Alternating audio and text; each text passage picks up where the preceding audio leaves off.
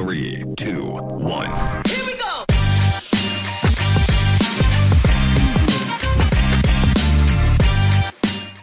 Bueno, gente, el episodio de hoy con Adriana Linares. Adriana sin, sin Instagram. ¿es Adri sin Instagram? Insta. ¿Por, Adri qué, sin por qué- por qué Adriana sin Instagram? Ese es tu, tu, tu nombre en Instagram. Y en TikTok es, Es Adri sin TikTok. Adri sin TikTok. Qué Si me abro Twitter, Adri sin Twitter. Yo veo tus TikTok y tienes una manera muy peculiar de hacer contenido que funciona.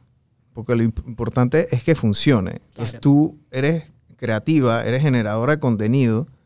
En antes me dijiste tu edad, no voy a decirla, pero tú la vas a decir ahora. ¿Cómo tú llegas a este punto en tu vida donde tú dices, hey, voy a, a dedicarme a esto y esto es lo que me va a dar el pan a mí para el resto de mi vida? Ok, eh, bueno, todo empezó cuando a mí me dio COVID en, en pandemia y tuve que encerrarme en mi cuarto y yo estaba aburridísima. 2020. Sí, 2020, abril 2020. Ok. Ah, bueno, tú fuiste uno de los primeros casos entonces. Uno de los primeros casos, Porque abril, eh, eh, COVID llegó marzo 2020. ¿O fue en 2021? Fue, no, no, no, fue 2020, pero no, sí fue abril, sí fue abril, sí fue Ok. uno de los primeros, de, de los primeros casos. Yo venía, yo venía de España, que yo estaba estudiando allá. Mm. Yo fui promoción pandemia, me, me, eh, o sea, la tesis de fin de grado la hice aquí en Panamá y yo, yo estudié cine, entonces era un tema, o sea, como es un equipo y tal, eso fue súper, súper difícil. Pero bueno, me dio COVID, mi peor síntoma fue aburrimiento y yo veía a mi hermana, a mi hermano que son menores que yo, usando esta aplicación de TikTok, yo ni siquiera me la había bajado. Me la bajé al día siguiente, o sea, la estudié, de, de que, o sea, estudié, me la, la vida genié. Y de la nada yo dije, bueno, dale, voy a hacer algo en el momento que estoy estresada, pero yo sí, te lo juro, que yo pensé a futuro, yo dije, bueno, si voy a sacar algún contenido, ya que es tan fácil viralizarse aquí, yo quiero que menciona marcas o algún producto. Ujú. Entonces saqué un, una serie de los mejores jingles de Panamá. Nostálgico, o sea, Me acuerdo del de Zen. Sí, yo Ajá. los vi todos. y ese, y ese fue de hecho el que se volvió, vi- el primero que se volvió viral, porque Zen, me- después de yo publicar el de esa, en, en- que eso soy yo en pijama cantando en mi cuarto a la cámara, ya.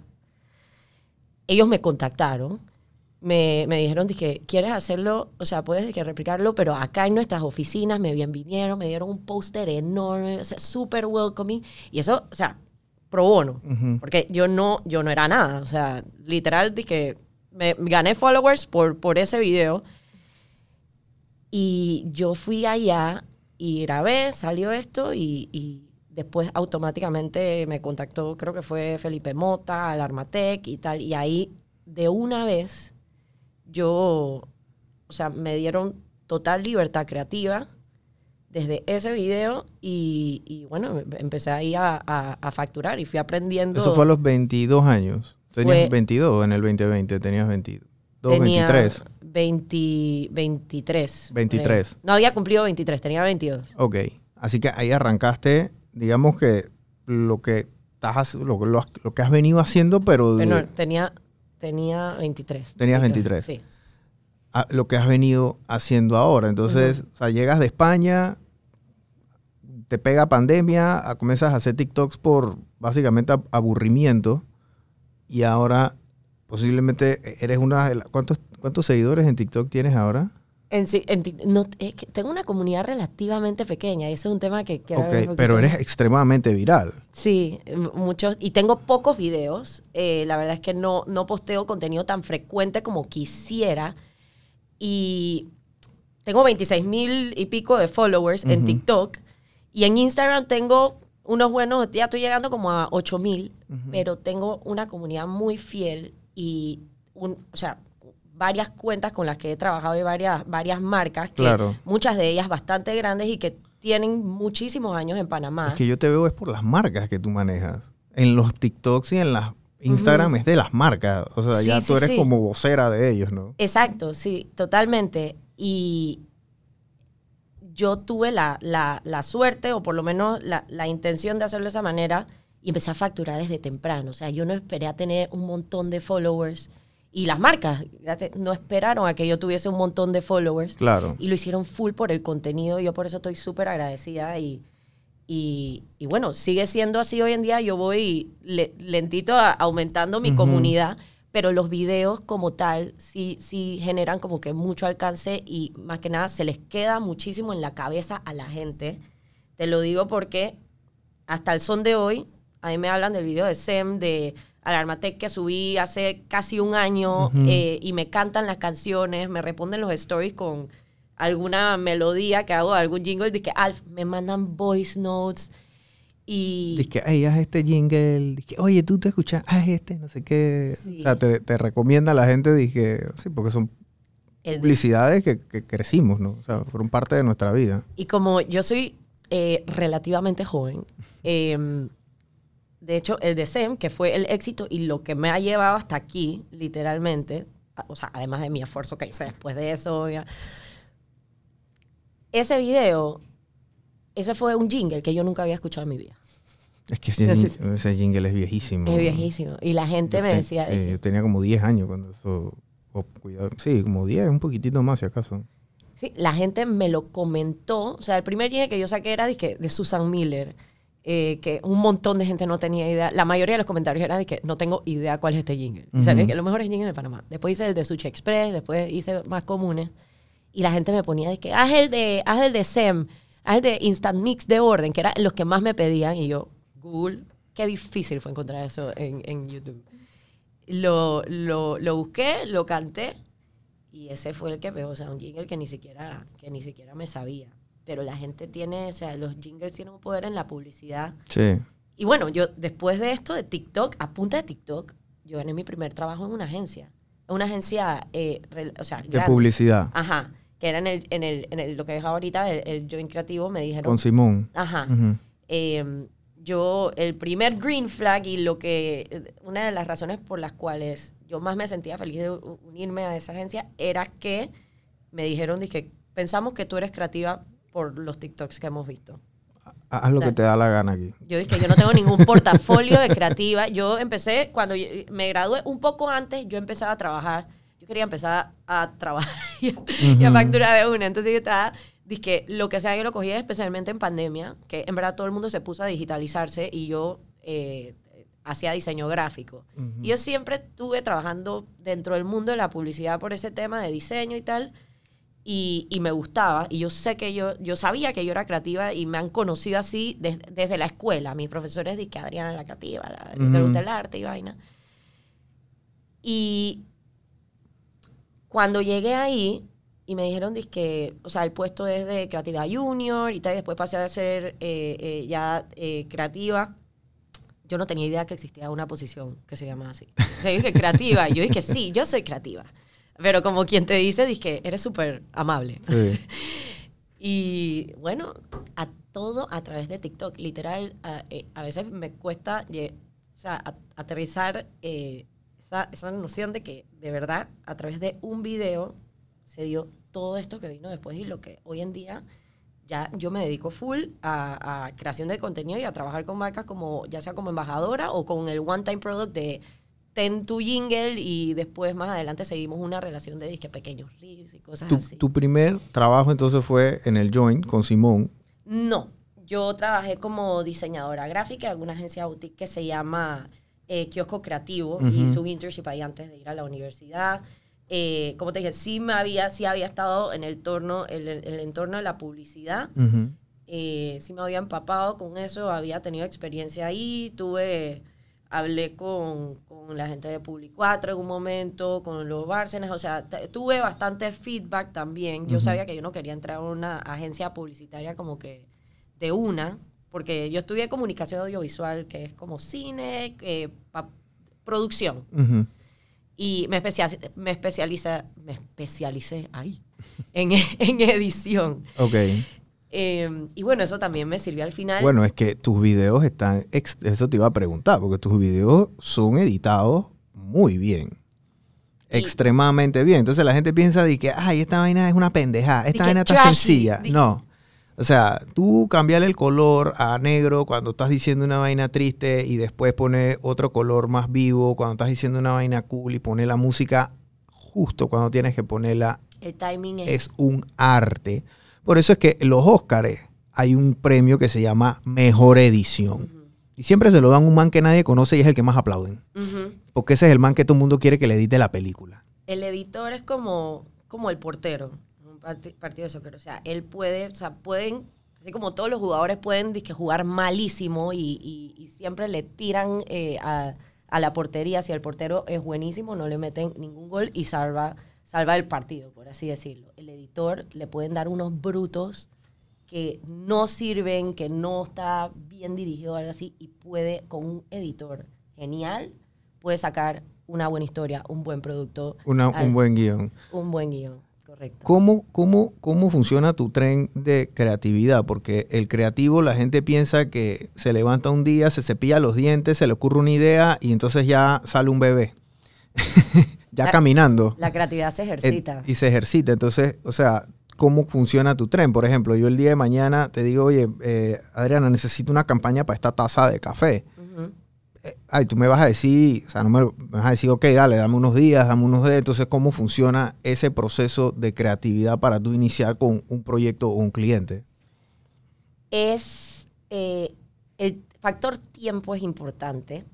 Eh, si, si alguien me dice que, mira, necesito una campaña o, o- o un video eh, dentro- para eh, lanzarla en una semana, yo digo, yo puedo hacer eso porque también la he ejercitado muchísimo, es mucha destreza también, entonces aprendes a, a, a ingeniarte ideas bastante rápido porque cuando te sientas a concentrarte y a buscar inspiración, eh, ya sabes más o menos por, por dónde va la cosa y cómo tú funcionas y cuándo te surge la inspiración. Pero sí hay momentos que donde uno está saturadísimo y, y cansado y, y que falta de sueño y cosas así, que no te sale, que simplemente por más, eh, por más que te dediques a eso y, y que lo hayas trabajado por muchos años, llega un momento que la mente dice como que no, no hay jugo, no hay jugo y, y eso es un reto súper, súper grande, pero muchas veces eh, ver videos viejos que yo he hecho o campañas viejas que yo he hecho, ir a mi trabajo anterior, me ayuda a salir de ese, de ese bloqueo Claro. eh, buscando inspiración en mí misma, porque esa es otra cosa con lo que yo, yo lucho muchísimo. No me gusta buscar mucha inspiración afuera, eh, que eso es disque un pilar de TikTok, literal, inspirarse en agarrar unos trends y, y, y conectarlos, pero a tu producto, y Ujú. eso te ayuda a viralizarte aún más. Los- Claro. Las vainas más virales tienen que ver con ese, eh, ese audio que se volvió pues súper, súper viral. Hacer contenido para el algoritmo, como uno dice, ¿no? Eso es como 50%, eso te garantiza un 50% de éxito. O sea, y yo siento que yo me contamino muy fácil de, de otras ideas, otros productos que me gustan mucho y me da mucha ansiedad ver eso. Es que, wow, yo quiero hacer algo así. Entonces, ¿por qué estos videos míos son muy, son tan originales, entre comillas, tan raros? Porque no es tanto originalidad, es como sin filtro. Ujú. Y eso yo creo que es uno de, de los factores más importantes de mi proceso creativo. Es no, no juzgar nada de lo que me sale. Y yo, por ejemplo, no tengo que escribirlo. Yo pienso y no paro de pensar, no sé ni siquiera cómo explicarlo. Y apunto como que en notes cositas que se me vienen a la mente, por más raras y descabelladas que sean. Y a la hora de, de guionizar y crear el, eh, o hacer un rodaje, ahí surgen como que más cosas. Entonces yo no llego a un lugar o al momento de... de, eh, con eh, ya todo el storyboard hecho. Exacto. De- Llegas con una base y lo vas construyendo sobre la marcha ahí. Exacto. Y mucho de ese proceso, eh, cuando hablamos de piezas, pues no, no conceptos de campaña y tal, de piezas audiovisuales, 50-60% de la historia nace en la edición. Ok. Y me po- podría entrar en detalles con ciertos casos de ciertos videos, pero yo entiendo que... que, que No, si no- quieres hazlo, por lo menos con uno que tú sientas que hayas, hayas llegado con una idea y saliste con otra en el momento, me explico. Dije, "Ey, esto no, porque eso pasa mucho. O sea, tú haces una campaña dos meses y de la nada, un día antes dije, "Puta, se me ocurrió la mejor idea del mundo. Adiós, dos meses de campaña, llegas donde el cliente dije, mira, yo hice esta vaina, pero esto no sirve. Vamos con esto. Y el man se queda y que, "Mm, dale pues. A mí me ha pasado en presentaciones de campaña que cuando les explico el, el- el racional y en las como que en diferentes diapositivas donde no sale la idea como tal, lo que hago para introducir el concepto, Ujú. porque hago todo un show antes de eso, eh, pongo ciertas frases, ciertas cositas y muchas veces me han dicho es que eso es lo que quiero. Esa es la idea. Ese, es el, ese va a ser el copy de la campaña.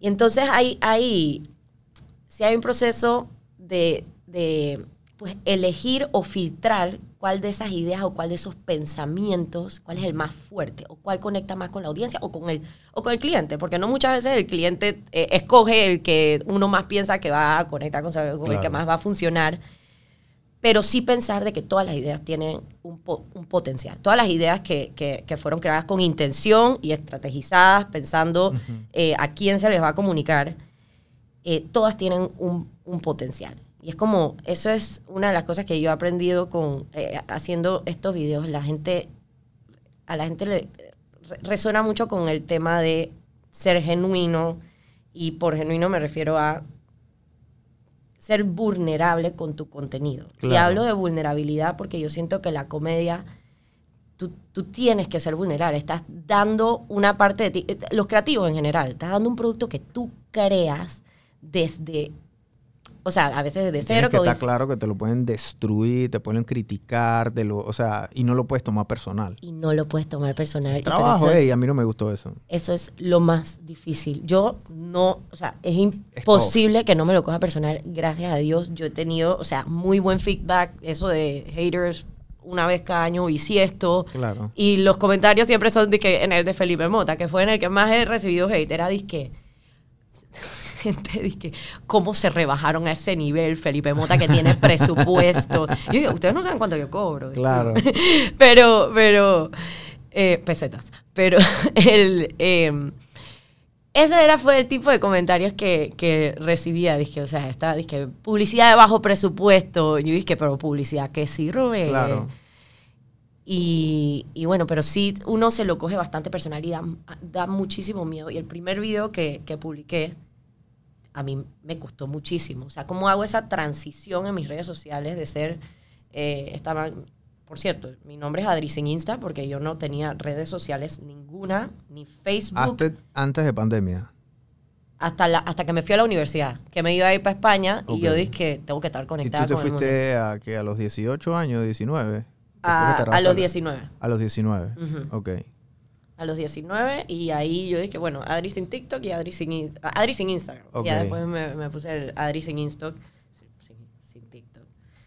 Eh, y también fue con esa intención de, ok, si yo voy a hacer esta personalidad Ujú. y me voy a lanzar al agua así, o sea, que, que tenga pues sentido. Pensé también bastante el, el nombre. Ok, entonces continúas con este, con este tema de generación de contenido. Yo creo que tú has venido como justo en el periodo de la transición de redes sociales que yo creo que se ha dado después de pandemia, para serte franco, porque pre-pandemia era mucho el tema del arte, del contenido 2D, o sea, el tema de lo influenciador no había, mer- no había permeado aquí en Panamá. En los Estados Unidos sí. Ese Sí. tema del influenciador sí se manejaba ya hace un buen par de años. Pero aquí en Panamá el manejo del influenciador no era importante. Entonces se, se demeritaba, se, se, se devalorizaba. O sea, prácticamente ese un influenciador era como un ciudadano de segunda categoría. Y ahora las marcas prefieren invertir dinero en influenciadores y no invertírselo a la plataforma. Claro. Lo que causa obviamente una, dis- una distorsión entre lo que te deja ver la plataforma tu contenido y lo que le dejan ver a las marcas.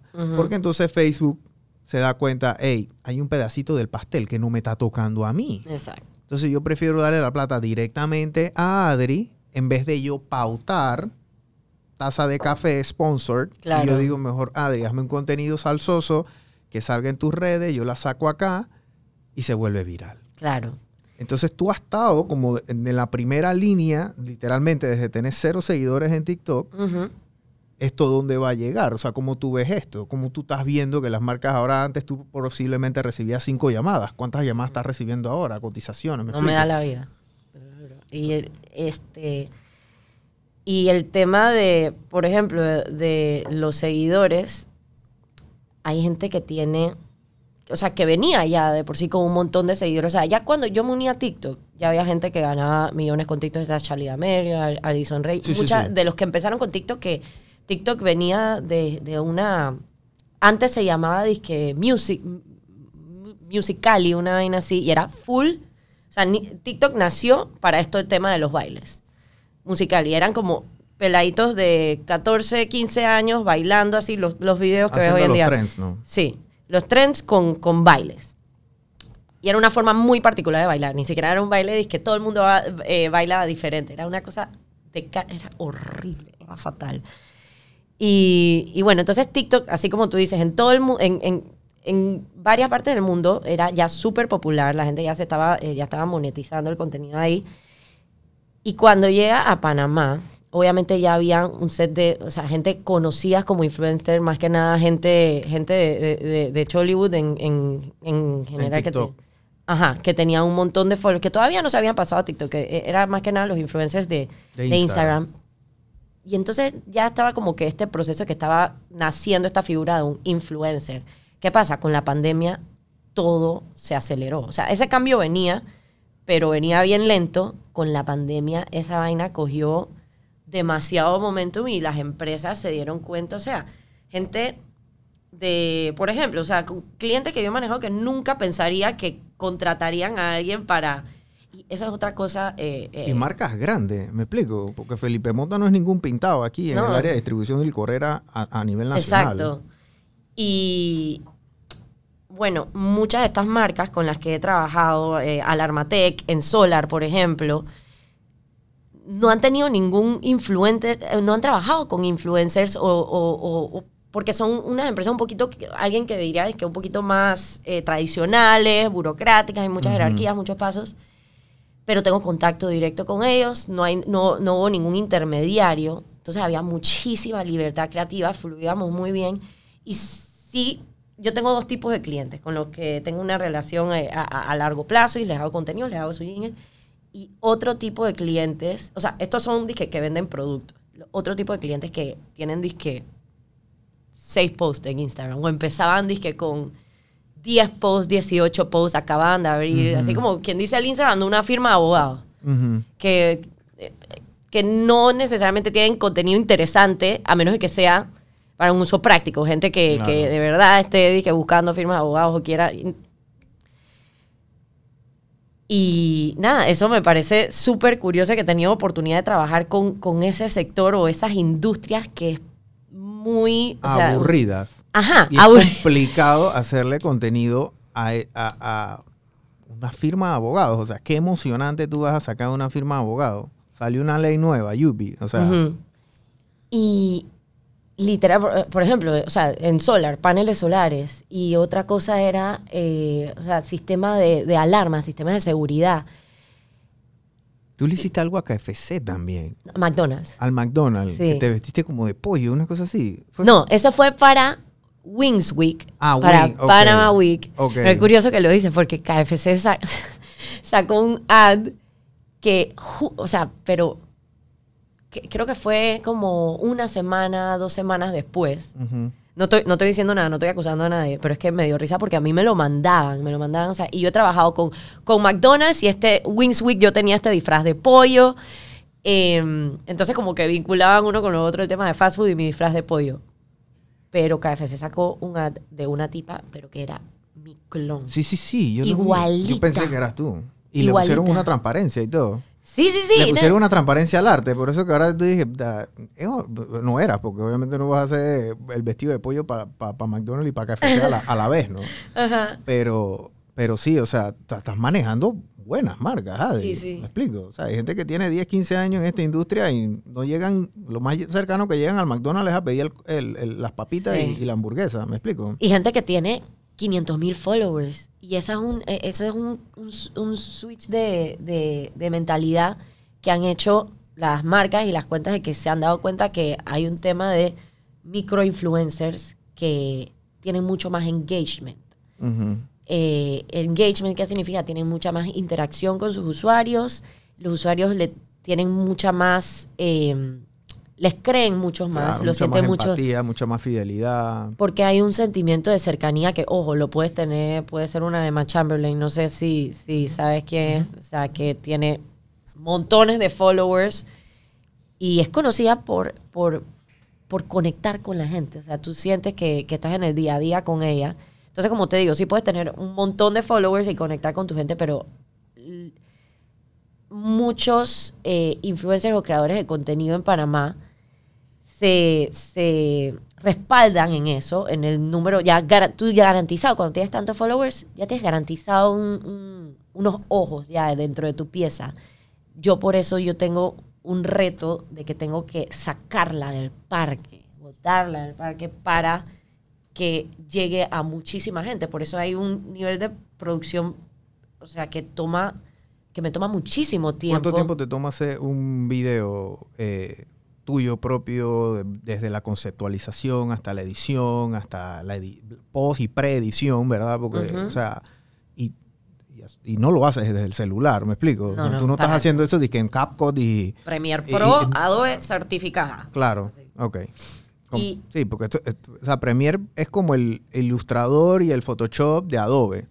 Son primos. Sí, Ah, son, son, primos. son, son hermanos, literal. Son hermanos. Son hermanos y es extremadamente difícil usar Premiere. Eso no es, eso no es para niños. Es, y full, full destreza. Y, y al final el producto eh, con el que quedo se ve como una edición relativamente sencilla, pero las ediciones que no sientes y que son invisibles, que, que son Claro. eh, que fluyen, son, son las que se cranearon más eh, antes de pues iniciar ese proceso de postproducción.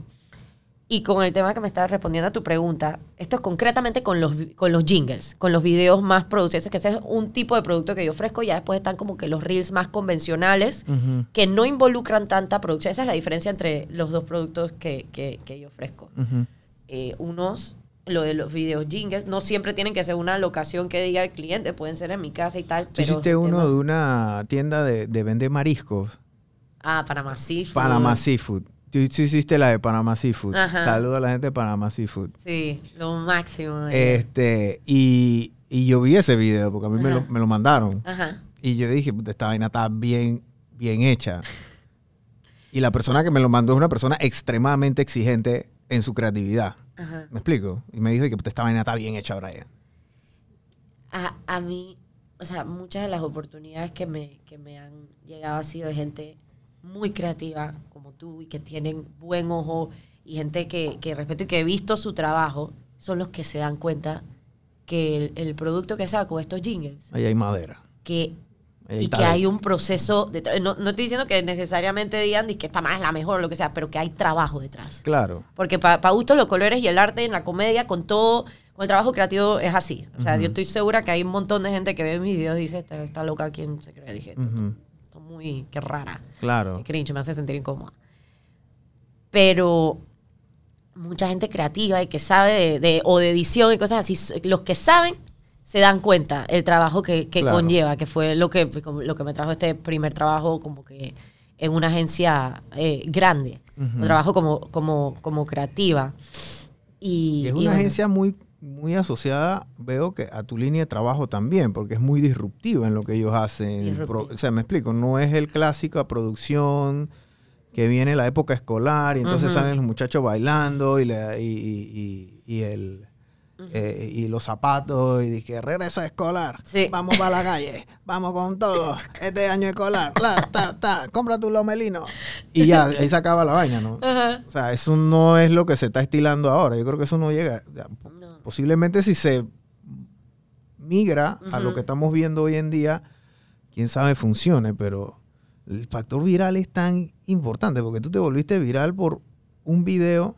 El día de mañana con McDonald's te vuelves viral y ya dejas de ser Adri sin Instagram nivel Panamá, sino que eres Adri sin Instagram nivel latinoamericano. Todo el mercado latino de los Estados Unidos hasta Argentina. Claro. Entonces, estás como que ahí a la puerta del horno, como uno dice, ¿no? Estás Sí. cerquita ya como para salir con todo, porque yo me imagino que tú quieres llegar a esos niveles. No, 100%, 100%. Y eh, de hecho, o sea, me acabo de acordar que no te respondí la pregunta de cuánto tiempo me toma. Sí, para mí ¿cuánto tiempo te toma? Editar me, me toma un average de 7 horas, 5 o 7 horas. Te lo creo, full. eh, cinco horas como mínimo. un jingle que hubo mucha preproducción antes y hubo eh, los storyboards más concretos que yo siento, eh, unos que tengo que grabar en mi casa. No sé si viste el de Hungry Pizza, que Ujú. era de pizza a las 3 de la Me mañana. acuerdo. Ya lo tenía, más, lo guardé. Ajá, ese, ese. De eh, jueves a domingo. Estoy claro. Ajá. Esa, por ejemplo, mucha gente me ha dicho que yo todavía no sé a qué videos llamar viral y cuáles no, porque, por ejemplo, hay videos que, que llegan a 20 mil views y tienen mil likes, así como hay videos que tienen 200 mil views y tienen mil likes también. Al igual que influencers que tienen 500 mil followers, Claro. pero de esos, 100, 100 los que compran el producto son, son- tre- son tres. son tres. Entonces, sí, editar como siete horas. eh, eso me tomó el de Hungry, que eso- cinco horas me tomó como el de Hungry, que, que lo tenía, que era en mi casa. Entonces, el proceso de, de- a la hora de dirigir o a la hora de perform o, o el mismo rodaje, ahí ya yo voy construyendo la historia en edición porque tengo mucho espacio para respirar, saber cómo va el plano, tengo tiempo de encuadrarlo. Es que esa es otra cosa. ¿Quién te ayuda en todo esto? ¿Eres tú sola? Soy yo ¿Y qué cámara usas? Mi celular. Tú usas tu celular. Ni siquiera el, el celular machuchón, no. Ok. El, Tú usas tu celular. De tu celular entonces pasas el pietaje a Premiere y ahí comienza lo que es la postproducción. correcto.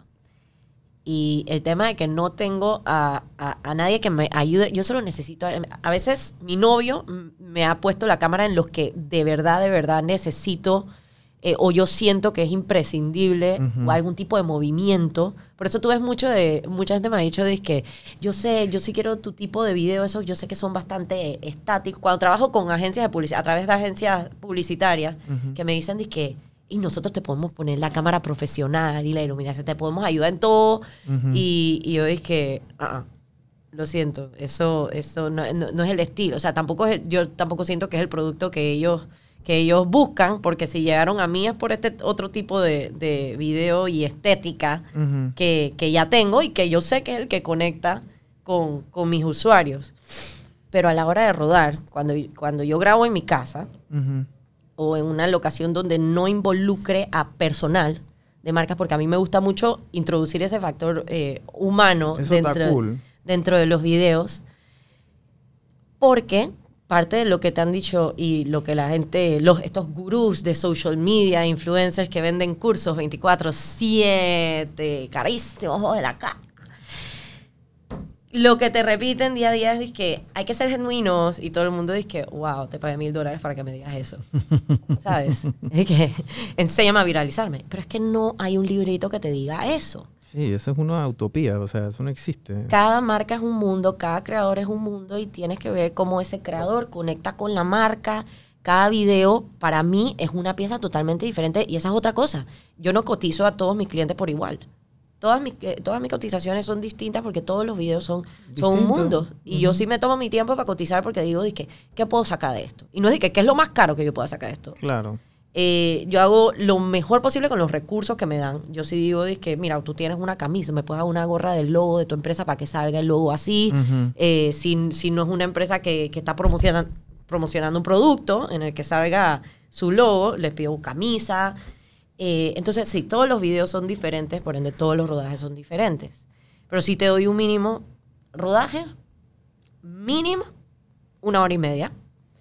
Cuando involucra mucho personal, dos horas. Mm, yo- Como creo que son mínimo. más de dos horas. Sí, cuando do- tú metes dos- gente, dos a- que tú metes otra persona que no sea tú, ay, salió mal. dos a cuatro horas y te digo dos horas a veces porque eso sí, tengo, tengo restricciones, tengo tiempo limitado. Cuando yo grabé Alfa, eso es una construcción en Santa María donde hay gente con huequito, o sea, Claro. en plena construcción y unos elevadores que tú dices, o sea, aquí, aquí voy a morir. Ujú.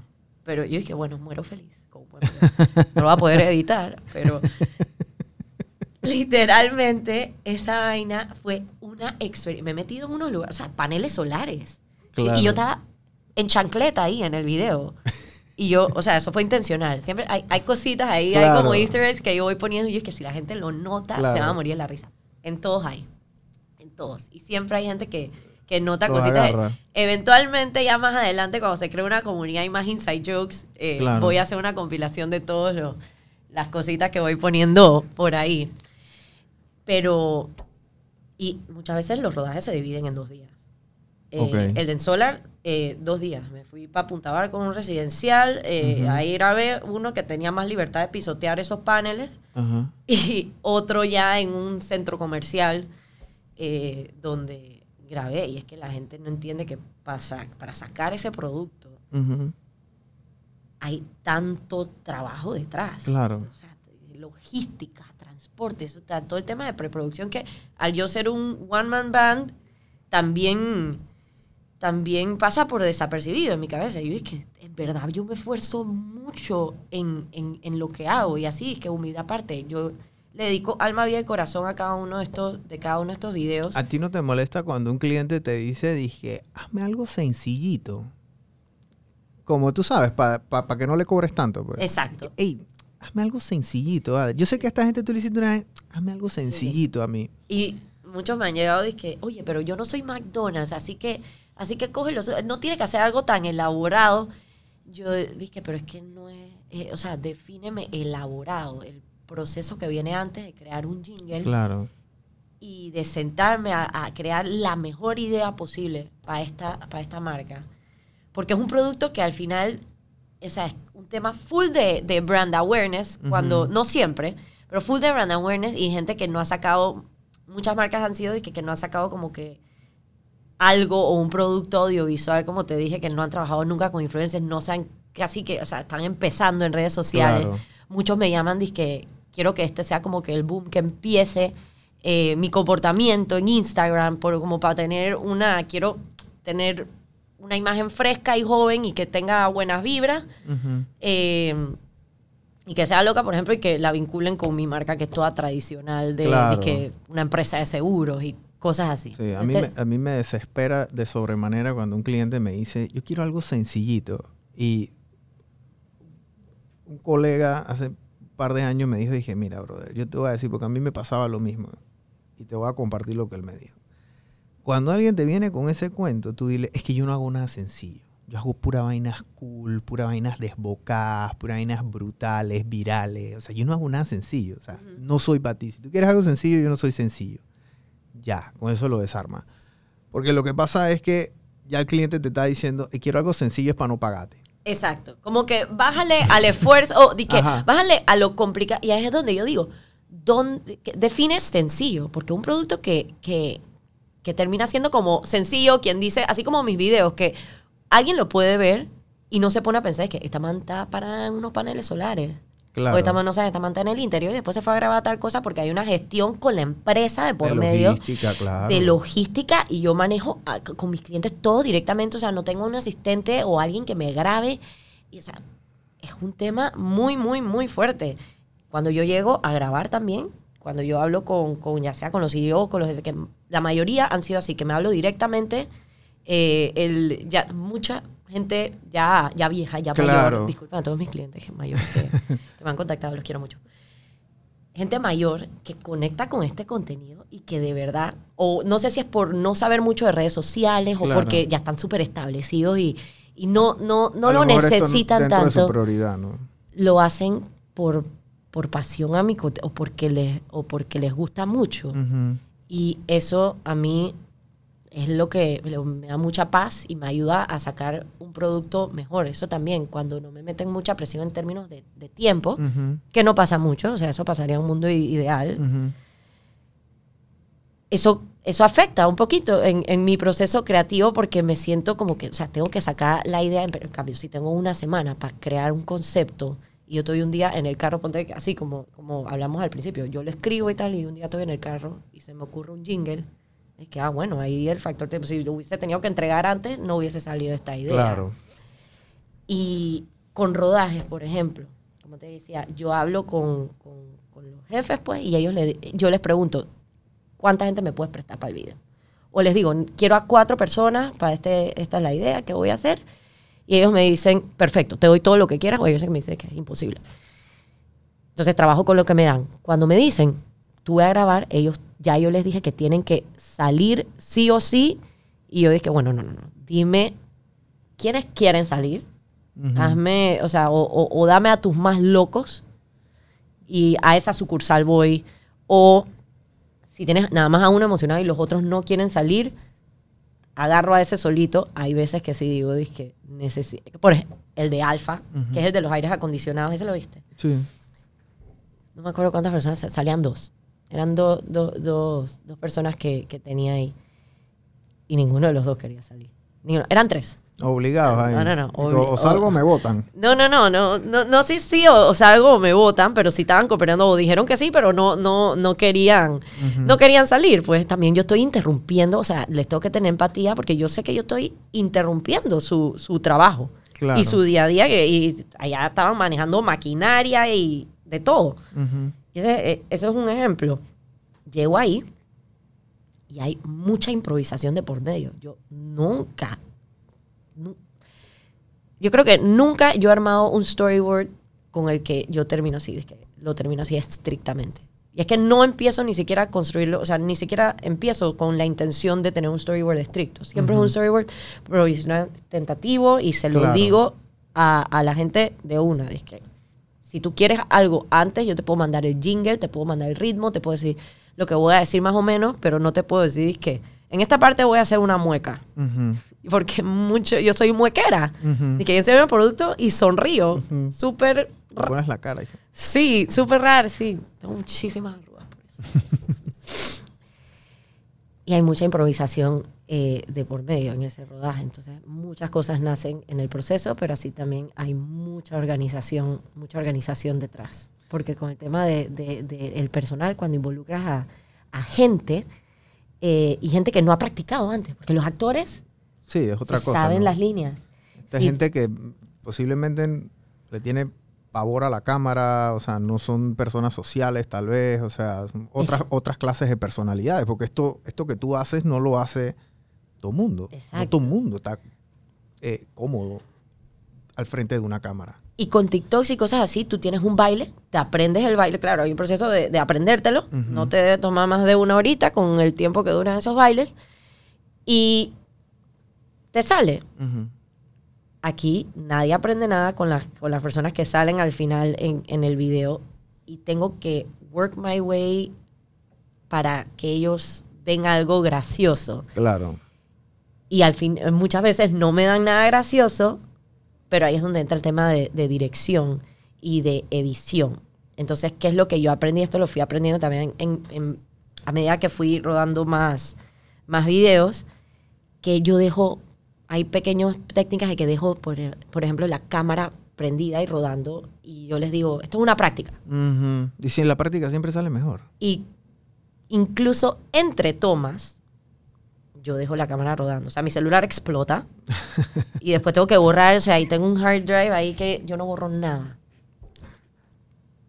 Y como 60% de las tomas de, de la gente, del De la personal, que, tema, que, que terminan en el video, son que no eran ni cuando dije eh, acción, ni o sea, Ah. eran entre tomas, porque muchas son muecas de ellos. Es este, este concepto que hay alrededor de mis videos de que dije, esta man está, loca y está interrumpiendo nuestro día de trabajo, que es literalmente lo que está pasando.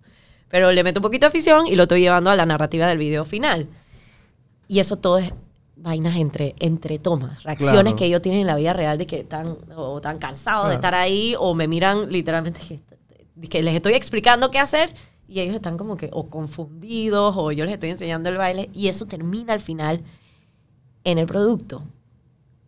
Por eso me toma muchísimo editando, como mínimo esas siete horas. Bueno, lo que pasa es que tú lo que me estás diciendo es que eres una productora de una sola persona, porque eh, haces la dirección, haces la creatividad, haces el de camarógrafa, Sí, haces de logística y control de personal, actuación.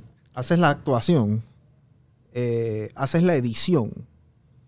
eh, ¿Sabes lo difícil todo, ¿no? que es? Sí. yo lo sé. Porque yo no hago, o sea, yo, yo- o sea, o yo agarro la cámara, yo no soy de salida en la cámara, Ajá. o yo te hago el guion, o te hago la creatividad, a veces te hago el guion, la creatividad, te puedo agarrar la cámara, pero la posedición yo no la puedo hacer. O sea, yo no soy bueno editando. Te, te puedo machacar un par de cosas ahí, pero, o sea, una edición bien hecha con el corte, la cosa es, es difícil. O sea, tú estás haciendo que, o sea, como que eres una peleadora de MMA, pues sabes pelear bien jiu-jitsu, sambo, todo, o sea, todo lo sabes hacer bien, pues. Sí, mi, pa- mi papá me dice todóloga.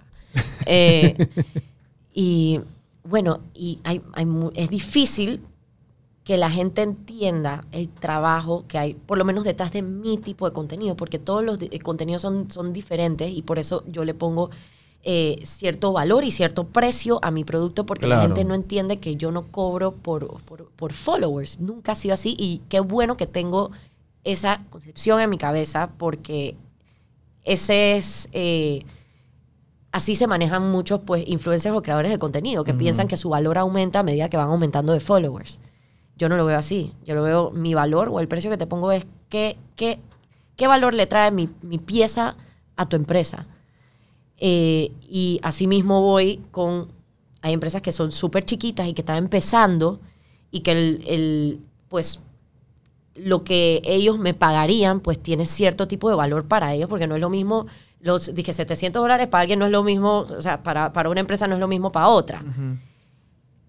Pero siempre hay un nivel bastante, dije, complicado de, de- de esfuerzo y dedicación y mucho, mucho, mucho tiempo. Y te Porque da mucho compromiso esas empresas pequeñas también, porque tú sabes que el dólar para ellos no es lo mismo que un dólar para una megacorporación. Exacto. Así que tú sabes que esa megacorporación o no le duele ese dólar que te está dando, pero a ellos posiblemente puede ser, o sea, o cierro la empresa en tres meses porque no me entraron clientes o, o tengo la empresa por seis años más, ¿no? Así mismo. Y les doy, o sea, igual de cariño que le doy a marcas como McDonald's, toda las cosas.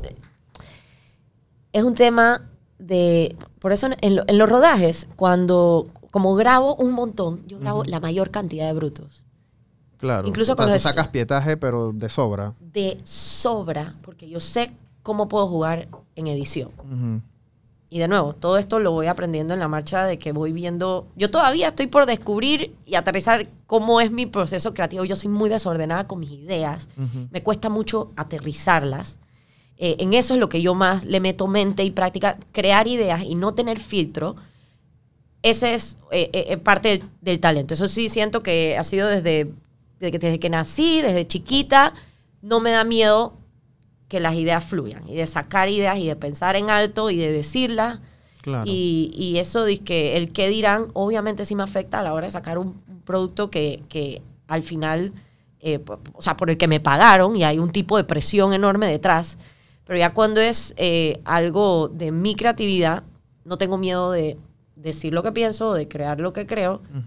Sin embargo, el feedback Claro. importa y afecta. Entonces, volviendo al tema, yo recopilo la mayor cantidad de brutos posible y siempre hay pequeños tesoritos que uno encuentra y que uno no nada más se da cuenta en la postproducción, por lo menos yo, que en el momento estoy del rodaje estoy haciendo Todo. miles de cosas. Entonces, lo que te decía de lo difícil que es solo el tema de estar detrás de cámara y frente de cámara, encuadrar y que yo después me meta y pongo a grabar, me meto, meto a la gente y después vuelvo a la cámara y que, ok, nos vimos bien, ok, ahora empiezo a grabar. El tiempo que consume y la, gente esperando a que yo, o sea, no hay esa dinámica. Que no tienes un asistente, no tienes un camarógrafo. pues. No, pero tengo que invertir en eso pronto. Eh, hasta ahora yo siempre he trabajado muy bien sola. Yo era de las que en la escuela, eso no, eso es un arma de doble filo. Yo sé que yo trabajo muy, muy bien sola y trabajo bien bajo presión y, y- y va a ser muy difícil y muy incómoda esa transición de, de- de delegar. Eso es uno de mis, de mis cons y yo estoy súper anuente de eso. Pero, pero sí es necesario. Ya llega un punto Bueno, es que ahorita. no puedes crecer sola. No puedo crecer sola, no puedo crecer sola. Y sí he tenido apoyo Todo el de... mundo tiene, todo el mundo tiene un equipo de trabajo. Claro, pero tengo que hacer lo que necesito hacer para hacer lo que yo quiera hacer. Y en estos momentos, eh, que, o sea, que me genere ingresos y tengo muy pocos gastos eh, de, de producción. eh, me estoy manteni- manteniendo a flota así ya, ya cuando más adelante, un poquito en un futuro cercano, Claro. tendré a, voy, a, voy a invertir en eso, pero, pero sí es difícil, sí hace especial mi proceso. O sea, a mí me gusta mucho el proceso y la relación que, que, que llevo con los clientes y el proceso de rodar. Me gusta conocer a gente, el personal. Muchas veces eh, hay un factor de, eh, de recursos humanos, como que dentro de la misma empresa se crea un ambiente Claro, hay una Saludable y a mí- de cultura dentro de la empresa y tú no la sabes hasta que no llegas allá adentro, ¿no? Exacto. Y cambia, hay un switch después de los videos. Dice que muchos eh, de los jefes de las compañías me escriben después de que tú no sabes lo lindo que se ha formado dentro de, dentro de la oficina. Que la gente, hasta me emociona decirlo, que la gente empieza a cantar el jingle entre ellos y que genera un ambiente súper gracioso, la Claro. gente termina feliz. 90% de la gente que ha entrado cabreada a grabar mis videos sale de ahí Tú les das como un taller de cuerdas en, de producción, No, después, después, Como después, dos en uno. exacto. Uno tiene que encontrar la manera, entenderlos mucho y tenerles mucha empatía desde el principio y saber que tú estás interrumpiendo su día a día, Claro, conectar con ellos, tener, a pesar de que ha sido un día terrible, porque todos tenemos días terribles, y yo, a pesar de que ando con sonrisa todo el día y, y full comedia, eh, Claro. eh, eh, hay, hay mucha dificultad de por medio, muchos obstáculos de por medio, como, como estos, el tema de, de dirección. Entonces tú tienes que llegar allá con la mejor, o sea, con una sonrisa de oreja a oreja y, Claro. conta- y contagiar eso, porque el hacer comedia es demasiado difícil tough. y enseñar a hacer comedia. O sea, tú no le puedes enseñar a alguien en tres segundos y que, ok, sé gracioso, haz esta cara. Porque tú puedes hacer la cara, pero, pero tú te das cuenta que, que, que es in- que está incómodo o no tiene la Y intención. la cámara no miente. Y la cámara no miente. Y hay un tema de timing demasiado impo- importante. Sí. Que entra en edición, como en rodaje, con ciertas muecas que tienen que ser hasta como coreografiadas en tal tiempo. Claro. Y todo tiene que estar fríamente calculado. Entonces, con ese factor de improvisación, ahí nacen muchas joyitas. Muchas de mis partes favoritas nacen así de la nada. Pero, pero, es, pero es difícil. Es tough. es tough. Manejar a gente es difícil. O sea, está, está, yo, yo, para serte franco, pensé que tenías gente que te ayudaba, tenías un camarógrafo o algo. O sea, y ahora me quito de nuevo el sombrero porque es extremadamente complejo lo que tú haces y con y hasta cierto punto tiene que ser así porque te tiene el video tiene que verse así medio grimy, pues. El video tiene que verse no tan elaborado, o sea, tú posiblemente si sacas un contenido en 4K con luces Kino y una cámara Panavision no vas a tener la aceptación que tiene Exacto. porque se ve producido, me explico. Vas a ser una más del montón que hace una producción con una cámara de 8K, ¿no? Que eso lo hago como, como cara. Si alguien me quiere contratar como actriz, Claro. eh, por ejemplo, el caso de Do It Center que resonó, se, se volvió súper viral. Pero era mi personalidad. Ellos básicamente guionizaron y fue súper creativo, estuvo súper chévere. Y cuando me lo dieron, yo dije que yo estoy para salir en esto como actriz. Ha pasado eh, muy pocas veces, pero súper abierta a eso de salir como personalidad o como actriz en un video ya más tradicional, incluso ATL o lo que sea. Pero cuando se trata de mi contenido y de, o sea, es esta, es como un, es un producto. Y ya me volví yo como, como un- una marca. Siempre lo traté yo como un tema de branding, que ahí fue donde yo empecé. Yo hacía marcas, hacía branding, hacía diseño gráfico. Al final, cuando tú empiezas como diseñadora gráfica, al Claro. final tú muchas veces haces Muchas cosas ahí dentro de la creatividad. que terminan como, eh, y te termina, es como, se reduce a, sí, a diseño gráfico. Entonces tú haces fotografía de producto, tú al final, que no solo eres, que te dicen, di que, ah, community manager, ah, pero también hago el diseño gráfico, eh, creo los copies. eh, Claro. La gente no entiende que hay, o sea, hay Hay demasiadas posiciones dentro de una agencia. hay carreras que se dedican específicamente a ser copywriter o a editar o a manejar redes sociales y otro crear contenido. O sea, pero la industria de la creatividad en Panamá y en Latino, en Panamá concretamente va evolucionando súper lento. Ahorita estamos obviamente, como en todo, en nuestro mejor punto, pero ponerle un precio a la creatividad es difícil.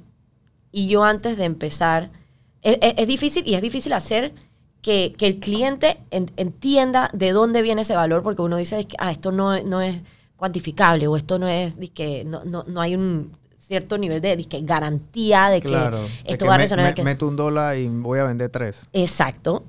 Y bueno, al final es el trabajo de uno y de todos los creadores. Siento que nos deberíamos apoyar en ese sentido, establecer una posición en el mercado todos como, o sea, como que no, no reconozcan su valor. Claro. Y que, y es un mensaje que yo sí quiero dar. O sea, el número de seguidores es tal cual, es un número. Al final, lo que importa, o sea, si estás haciéndolo como yo, que, que, que mi objetivo al final es el objetivo de mis clientes, que es hacer que les lleguen clientes a ellos. Claro. O por lo menos eh, potenciales clientes que se interesen en su marca y, y- y- que resuene su marca alrededor de Panamá.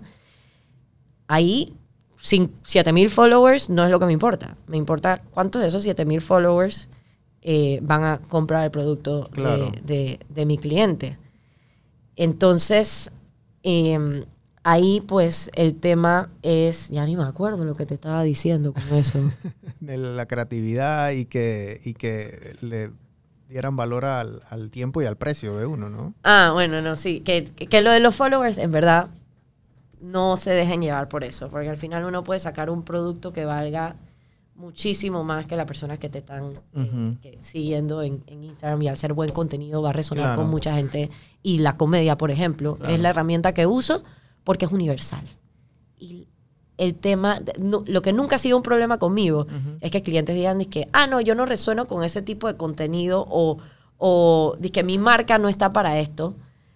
Siempre, cuando tengo, cuando tengo reuniones con ellos, eh, eh, la, la primera reunión con ellos, siempre me dicen que yo sé que mi marca no, no va mucho como con esta personalidad, y ahí yo les digo, que el tono de la, la comedia resuena con todo el mundo. Tú puedes estar vendiendo eh, Big Vaporú como, eh, como una vaina de, de seguros y si le das una vuelta comédica, Claro. obviamente bien pensada, estrategizada, con un tono y una comunicación concreta que vaya con tu marca y con los valores de tu marca, porque yo tampoco soy una persona que, que dice palabras sucias en mi, en, en- en mi contenido, o sea, pero eso es en redes, eso no significa que no sea así. pues. Claro. Y hay cierto comportamiento de- dentro de mis redes sociales que, que conectan con esa marca, pero yo sí digo, comedia es la mejor retórica, convence a gente, eh, estudios de retórica, yo estudié retórica, también en la universidad. Nos dieron una clase súper a fondo, el profesor, un profesor que me cambió la vida, la comedia vende.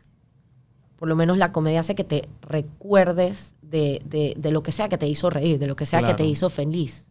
Eh, El ser humano, nadie dice que, ok, escuchaste un chiste que te dio risa y tú dices que me siento mal viendo eso, o no me gustó esta, esta cosa. Tú te acuerdas cuando algo gracioso pasó. ¿Qué pasa? Factor de viralización, ¿qué es? La gente le gusta algo, quiere Claro. compartirlo. Total. Entonces se contagia y se propaga y sirve para la publicidad especialmente.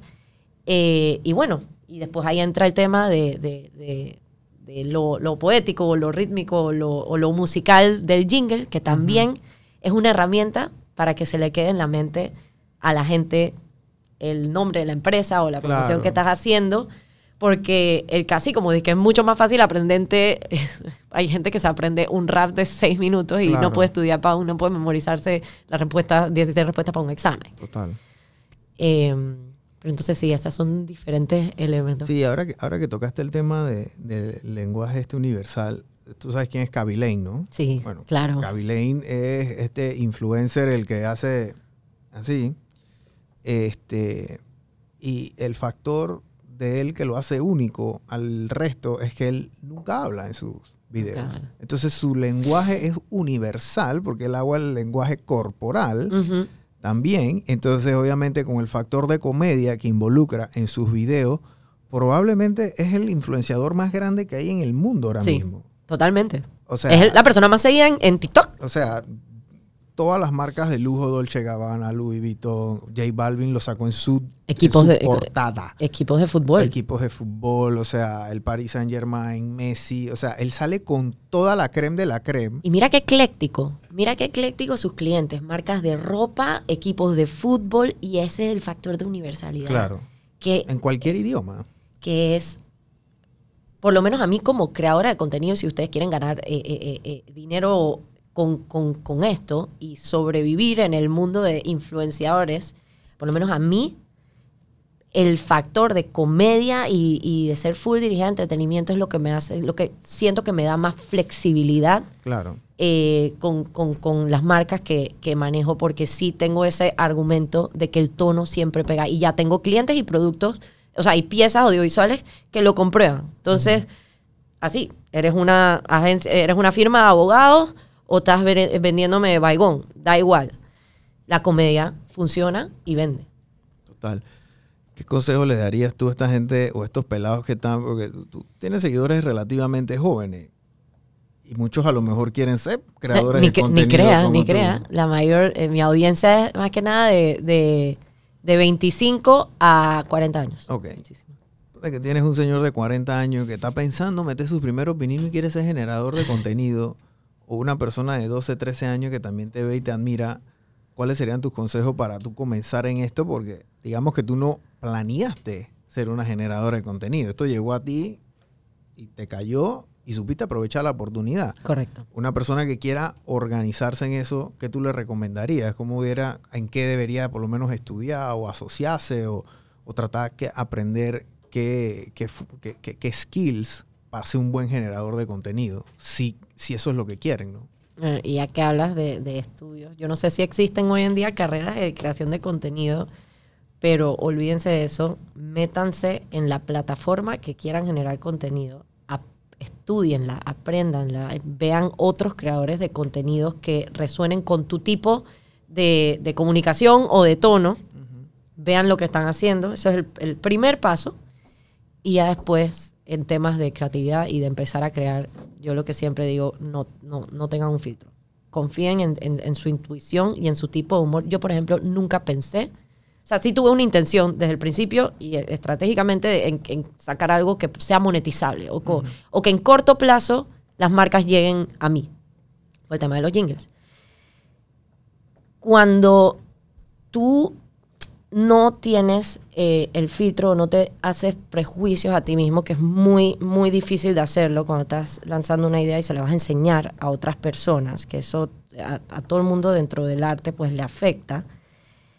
Cuando tú sacas eso, eh, yo por ejemplo, yo nunca pensé que la gente iba a entender mi comedia.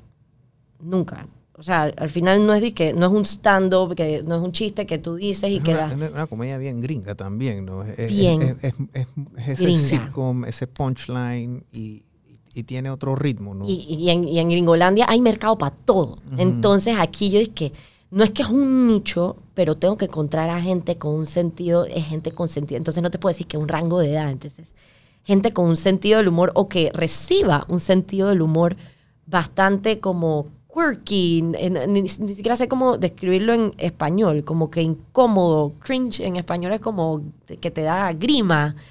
Em, pero te hace feliz porque es raro, es algo Claro. diferente, es un tipo de comedia que no, no, por lo menos yo no había visto, no había visto antes. O tipo de sketch, o sea, no es tampoco un sketch que, que yo hago, es como una personalidad que cree, que yo dije, esta va a ser Adriana, la Adriana de los jingles, esta man súper awkward, eh, y rara y hace cierto tipo de muecas, ya se volvió como un personaje que lo sigo construyendo a, a Claro. medida que vaya, que vamos. No tengan pena, confíen en su intuición, en su sentido del humor, porque eso es al final lo que te va a hacer genuinos y honestos, lo que te dicen las gurús. Entonces, ese es el secreto, chicos. Ok. Bueno, Ad- Adriana, gracias por haber venido. La verdad es que aprendo mucho cuando veo a artistas o profesionales en esto, ¿me explico? Porque la verdad que llevas tu, tu carrera de una manera extremadamente profesional, o sea, se nota que estás haciendo las cosas con orden, se nota que le metes cariño, se nota que te involucras y sobre todo se nota que agarras esto personal. Hmm. O sea, tu contenido es personal. O sea, si yo el día de mañana te digo no me gusta tu contenido y te lo ventaneo y hago, tú sabes, tú te despotrico en las redes, o sea, tú genuinamente llegas a tu casa y te pones triste, ¿me explico? Que O sea, no me ha tocado, gracias a Dios, ¿Me y, explico? y, y- y los clientes hacen una maravilla y que ni siquiera, nunca me ha tocado. Yo siempre, Y que no me dentro del- gustó, dentro del producto pongo una ronda de cambios. claro. Y lo, yo había puesto antes dos rondas de cambios porque siempre en diseño gráfico yo me manejaba así. O Claro. en temas de publicidad tradicional es que, ok, dos rondas de cambios por si acaso. Y en esto, ni una. Lo bajé a una porque nadie me ha dicho, nadie me ha echado para atrás un video. bueno. Siempre se matan de la risa. Y ahí es donde yo entro en paz. tema de followers, de Claro. cómo le van alcance, cómo le Obvio, yo quiero que le vaya bien por, por, por mi cliente, por supuesto, y gener- eh, que, que funcione la publicidad. Pero en temas de que si, si, si, si rindió mi producto o no, ya, se, ya es directamente con, con el cliente. Si al Claro. cliente le gustó para su bebé, su marca, así como el cliente tiene este proyecto o esta marca que es su bebé y se toma las cosas vinculadas con, con su producto, si lo está llevando bien, personal, yo, mi bebé, es cada uno de los videos que yo hago. Sobre todo lo de los jingles, es como un bebé para mí. Claro. Y, y los trato a cada uno como tal, los crío a todos por igual. Eh, y sí es un esfuerzo muy grande. Entonces, así como tal cual una madre quien le dice a su hijo de que, ah, está feo, está gordito, está no sé qué, me, se- o sea, le, le- le- le dolería a uno. Hasta ahora no me ha pasado, Claro. pero me ha pasado con otras cosas mías, con yo, otros yo, yo, yo les recomiendo a todos los emprendedores y generadores de contenido que nos estén escuchando y nos estén viendo, sigan a Adriana en sus redes sociales. Nosotros la vamos a poner aquí porque la verdad es que lo que ella está haciendo, aquí en Panamá no lo están haciendo. Nadie. Pero tú vas al extranjero y allá sí lo están haciendo. Claro. Entonces, aprendan de lo que tenemos aquí. En vez de meterse en YouTube y ver que hey, buenos comerciales en los Estados Unidos, aprendan lo que está haciendo Adriana, porque esto es lo que viene. Ella está como agarrando el machete y metiéndose en el monte y está tratando de cortar el camino y metiéndose en esta industria que probablemente en cinco años yo hable contigo y vas a estar, no sé, en Miami o en Nueva York. ¿Me explico? Y a lo mejor tú te ríes y es la verdad Cruzando los dedos. porque es la realidad, pues. Entonces, no es fácil tú encontrarte con gente que tenga la calidad de talento y que tenga por lo menos una noción de esto.